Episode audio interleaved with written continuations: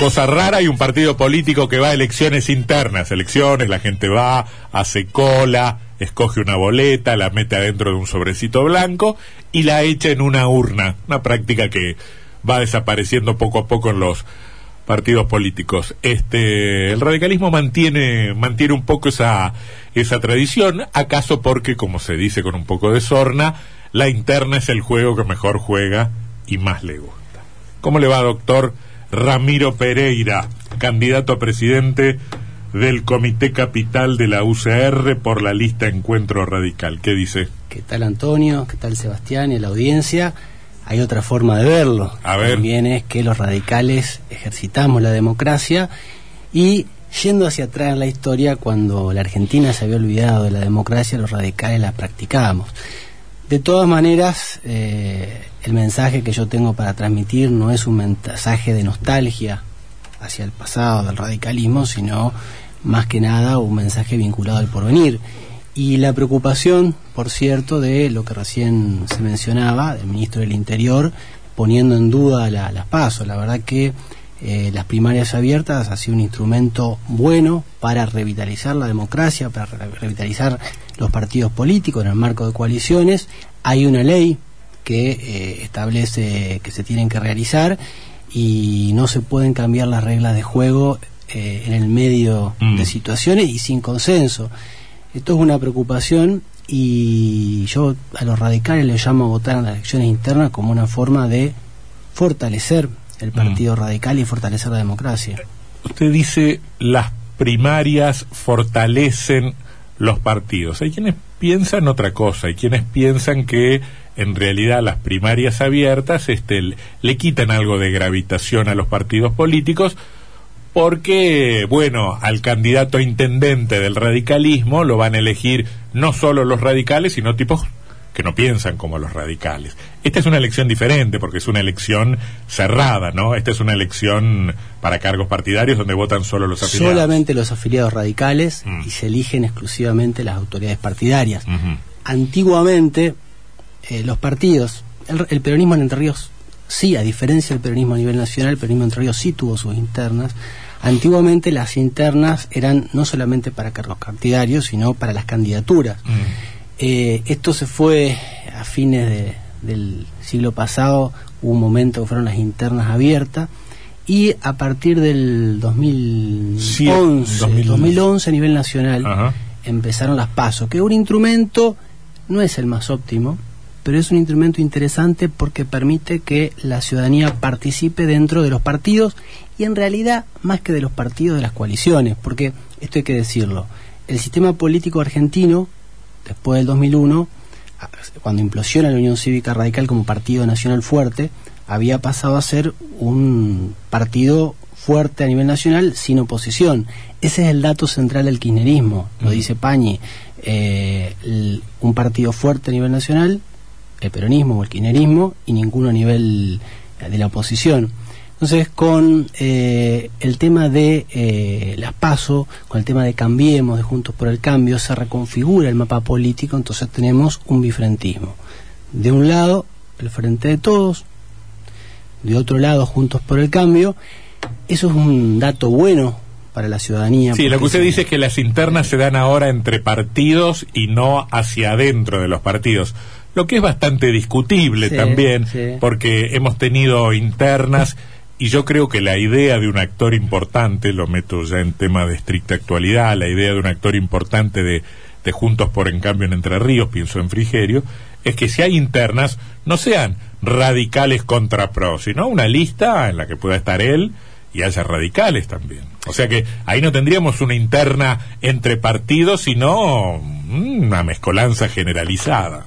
Sí, decía, bueno, son las reglas de juego. Mm. Eh, por eso nosotros nos planteamos eh, dentro del radicalismo fortalecer las posiciones radicales. Hay a nivel nacional hay un sector interno que es evolución, que lo está planteando, está planteando que lo que quiere es El espacio de Lustó. el espacio de Martí, el espacio que lidera Martí Lustó, Mm. un espacio más grande que, que tiene que tiene su historia, pero lo que queremos es un radicalismo que deje de estar en un lugar segundón de comodidad, que se anime a disputar, que se anime a liderar, dentro de Juntos por el Cambio, es lo que se planteó en la interna de la provincia de Buenos Aires, es lo Mm. que se está haciendo en la, en la ciudad de Buenos Aires y en la provincia de Córdoba, y que lo que, nos- lo que nosotros, junto con otros espacios internos de la vida interna del radicalismo, nos estamos proponiendo, porque no tenemos una mirada hacia limitada al radicalismo y hacia adentro, no tenemos una mirada endogámica, nosotros queremos un partido abierto, queremos abrir el partido, queremos hacer atractiva la Unión Cívica Radical, por eso la mirada hacia adelante, queremos abrirlo a, los, al- a mujeres, a los jóvenes en particular, y bueno, la democracia y la vida social no es una teoría pura, sino que es riquísima y bueno, las cosas se dan como, como se dan. ¿Por qué no le alcanzó a Lustó ni en Córdoba ni en Buenos Aires? Bueno, Hizo buenas elecciones, me parece, pero no le alcanzó. en realidad, si uno mira el mapa de la Convención Nacional de la Unión Cívica Radical, en la provincia de Buenos Aires, eh, el- el- la, la coalición interna que se referencia a Lustó, pero que también está Storani, Casela, bueno, Pose, eh, obtuvo casi la mitad de los delegados a la Convención Nacional, lo propio en la provincia de Córdoba. Entonces, si uno mira el mapa de la Convención Nacional, la Convención Nacional es el- la máxima o el máximo órgano del Partido Radical y es el que establece la política de alianzas, vemos que eh, en el radicalismo hay eh, aires de, renovación, hay aires de cambio y la idea de que es necesario competir. Esto es, nosotros, eh, más allá, de, más allá de- del acuerdo que se hizo con el PRO, eh, que eso ya pertenece a la historia, año 2015, lo cierto es que fuimos a unas pasos y en esas pasos fue 25 a 3, 3 sacó el candidato radical a la presidencia. Entonces, Mm. lo que hay que hacer con el radicalismo es Bueno, lo que pasa es que el radicalismo tiene estructura territorial, tiene relativa deliberación interna, hubo mucha gente votando en Buenos Aires, en la Mm. capital, en Córdoba, pero no tiene líderes. Está claro que se ha quedado sin líderes, sin figuras este que la sociedad con los valores de esta sociedad en este tiempo, después discutimos si son los que nos gustan o no nos gustan, este identifique o referencie como potenciales gobernantes.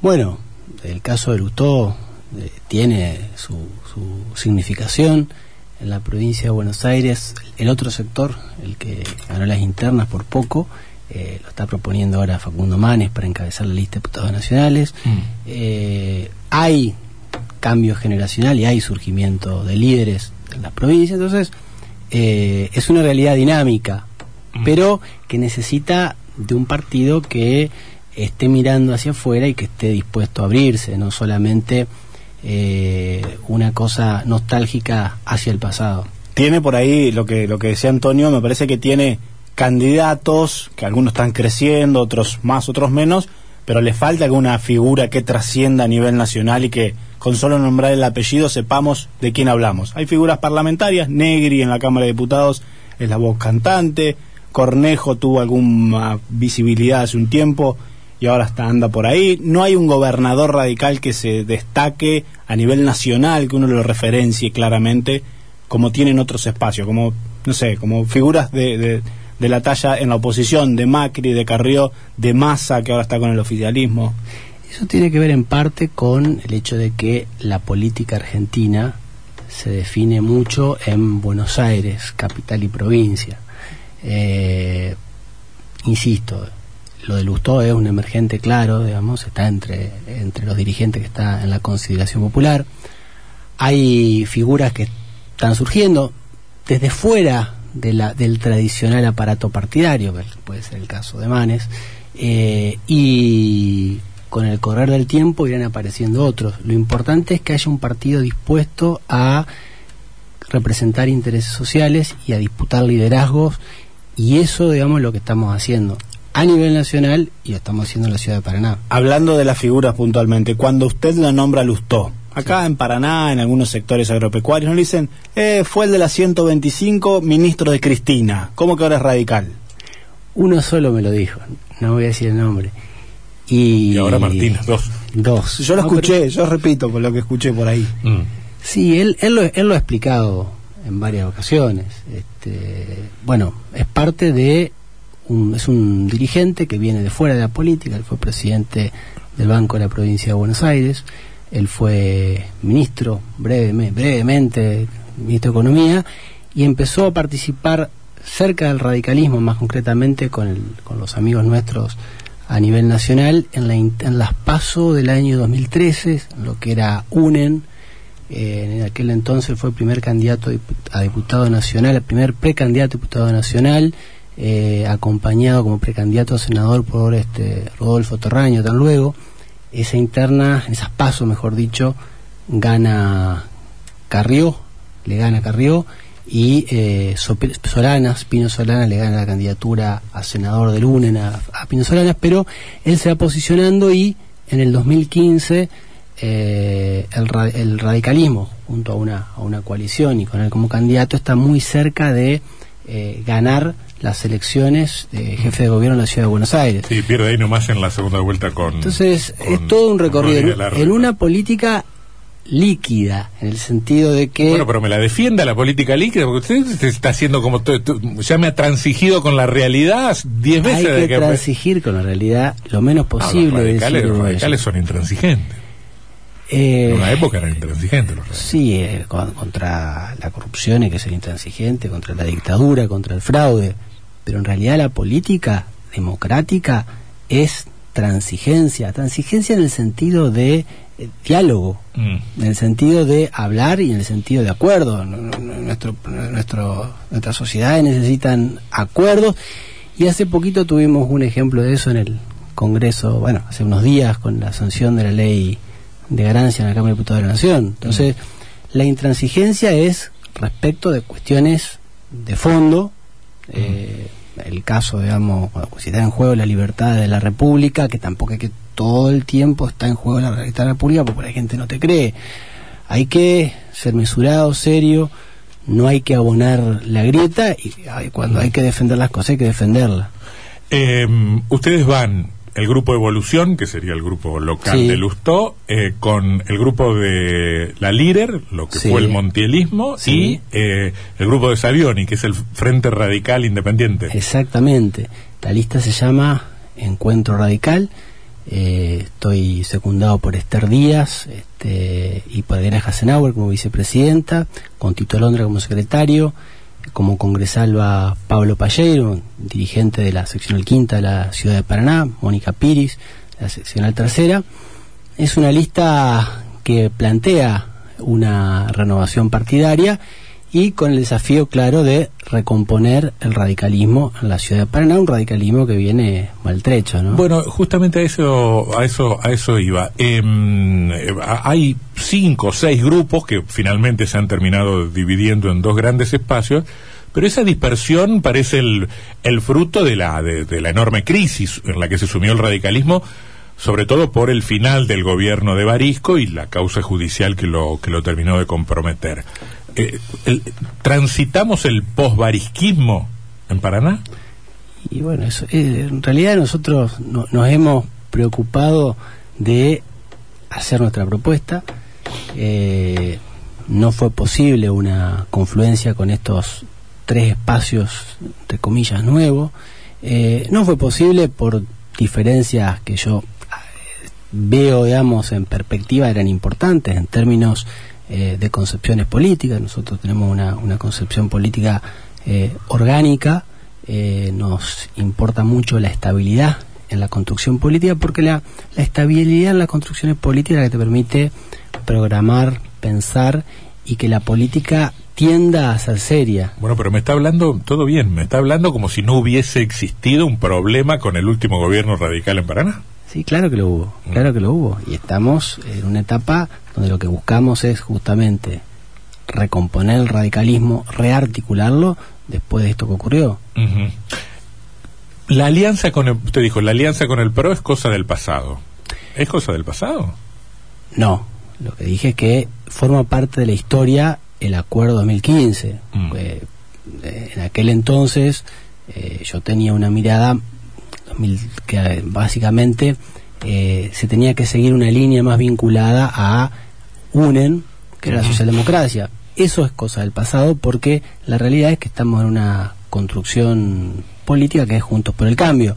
Nosotros creemos que hay que preservar Juntos por el Cambio, a nivel nacional hay que ampliarlo, y en la ciudad de Paraná también nos proponemos ampliarlo, más que nada ampliando el radicalismo, haciendo más fuerte y más atractivo el radicalismo, ampliar Juntos por el Cambio. ¿Qué hacemos con la figura de Macri en esa ampliación de Juntos por el Cambio?